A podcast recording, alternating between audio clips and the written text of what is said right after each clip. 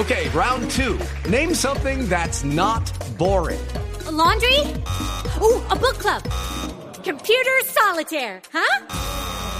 Ah, oh, sorry, we were looking for Chumba Casino. That's right. ChumbaCasino.com has over 100 casino style games. Join today and play for free for your chance to redeem some serious prizes.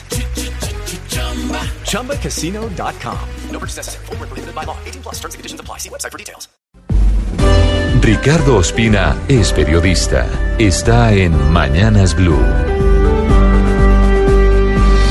6, 19 minutos. La novela de terror que rodea la muerte del ingeniero Jorge Pisano, exauditor de Corficolombiana y de su hijo Alejandro, sigue teniendo capítulos que dificultan la posibilidad de tener un desenlace pronto y creíble en materia judicial. Hoy, cuando se espera un candente debate de control político en el Senado por el caso de Brecht y los supuestos impedimentos y posibles actuaciones irregulares del fiscal general Néstor Humberto Martínez, dos noticias hacen que la opinión pública vuelque sus ojos de nuevo sobre el caso Pisano, que es una ramificación del escándalo que envuelve tanto a la multinacional brasileña Odebrecht como a Corfi colombiana perteneciente al grupo Aval. La primera parte de la historia es increíble. Un juez del municipio del Rosal, muy cerca de Bogotá, aquí en Cundinamarca, cerca de la finca de los Pisano, donde murieron extrañamente los dos hombres de la familia, no dio el visto bueno a un allanamiento que hizo la fiscalía, en el que supuestamente encontró cianuro en el baño auxiliar, pero además se llevó un iPad, se llevó computadores, se llevó teléfonos celulares, entre otras cosas dentro de los que hay evidencias y grabaciones de Pisano con Néstor Humberto Martínez advirtiéndole de los delitos cometidos que finalmente nunca fueron denunciados. El argumento del juez es muy llamativo.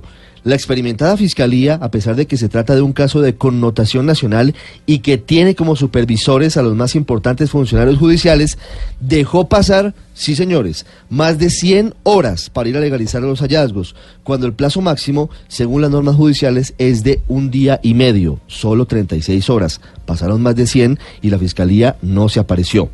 La segunda parte de la historia la relataron los dos voceros de la fiscalía para el caso Pisano, quienes intentan despejar todas las dudas y las teorías de la conspiración de este escabroso episodio. Luis González León y Carlos Eduardo Valdés reportaron anoche que encontraron sangre de Jorge Enrique Pisano en una toalla en la misma finca y dijeron que definitivamente no hallaron rastros de cianuro, lo que descartaría definitivamente la teoría de su suicidio. Y fueron más allá porque a pesar de que no hicieron anuncios de investigaciones, sino que dijeron que ellos solamente daban elementos a los periodistas para que sacaran sus propias conclusiones, revelaron algo muy importante.